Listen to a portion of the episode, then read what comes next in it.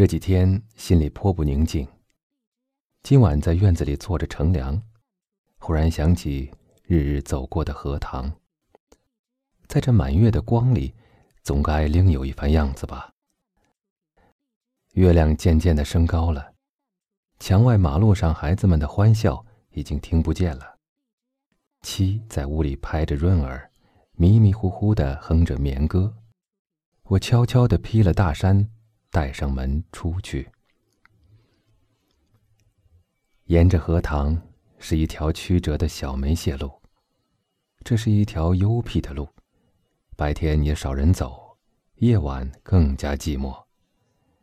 荷塘四面长着许多树，蓊蓊郁郁的。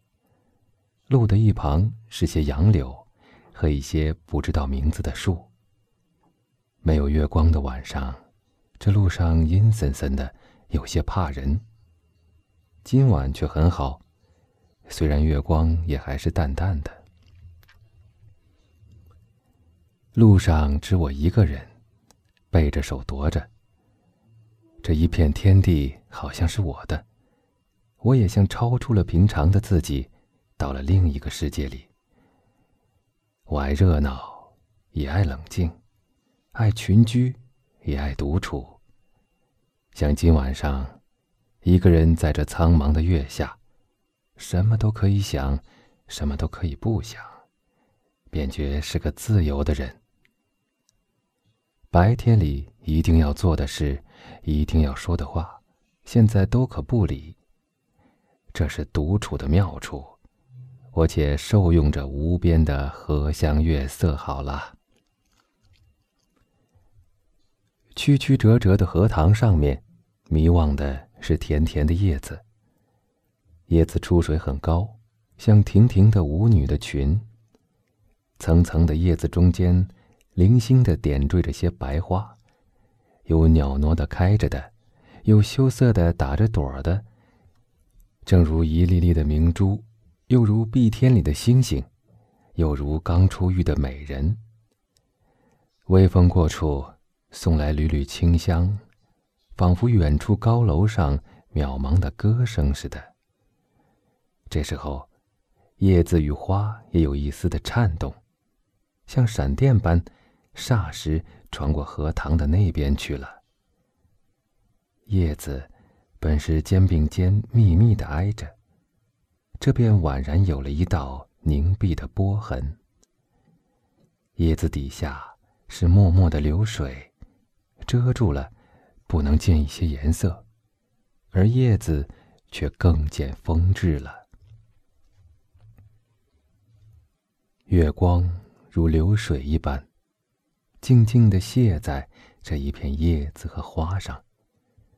薄薄的轻雾浮起在荷塘里，叶子和花仿佛在牛乳中洗过一样，又像笼着轻纱的梦。虽然是满月，天上却有一层淡淡的云，所以不能朗照。但我以为。这恰是到了好处。酣眠固不可少，小睡也别有风味的。月光是隔了树照过来的，高处丛生的灌木，落下参差的斑驳的黑影，俏愣愣如鬼一般。弯弯的杨柳的稀疏的倩影，却又像是画在荷叶上。塘中的月色并不均匀，但光与影有着和谐的旋律，如梵婀铃上奏着的名曲。荷塘的四面，远远近近，高高低低，都是树，而杨柳最多。这些树将一片荷塘重重围住，只在小路一旁露着几段空隙。像是特为月光留下的。树色一粒是阴阴的，乍看像一团烟雾，但杨柳的风姿便在烟雾里也辨得出。树梢上隐隐约约的是一带远山，只有些大意罢了。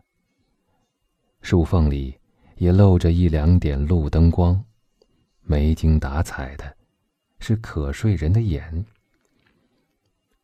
这时候最热闹的，要数树上的蝉声与水里的蛙声。但热闹是他们的，我什么也没有。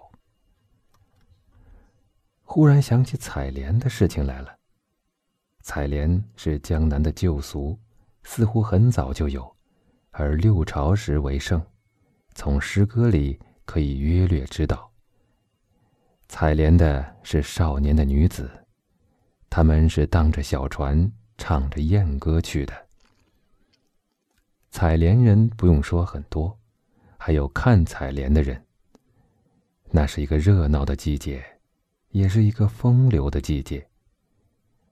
梁元帝《采莲赋》里说得好：“于是妖童元女荡舟心许，一首徐回，兼传语悲。”曲将移而早挂，船欲动而平开。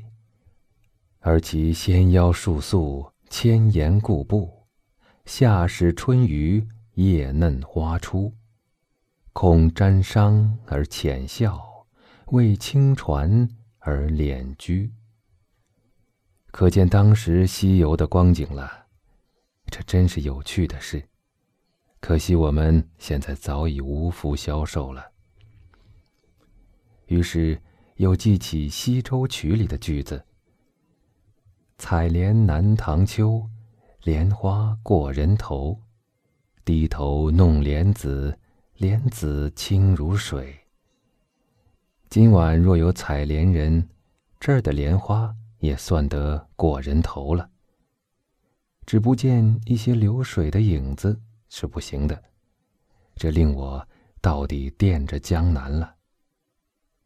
这样想着，猛一抬头，不觉已是自己的门前。轻轻的推门进去，什么声息也没有，妻已睡熟好久了。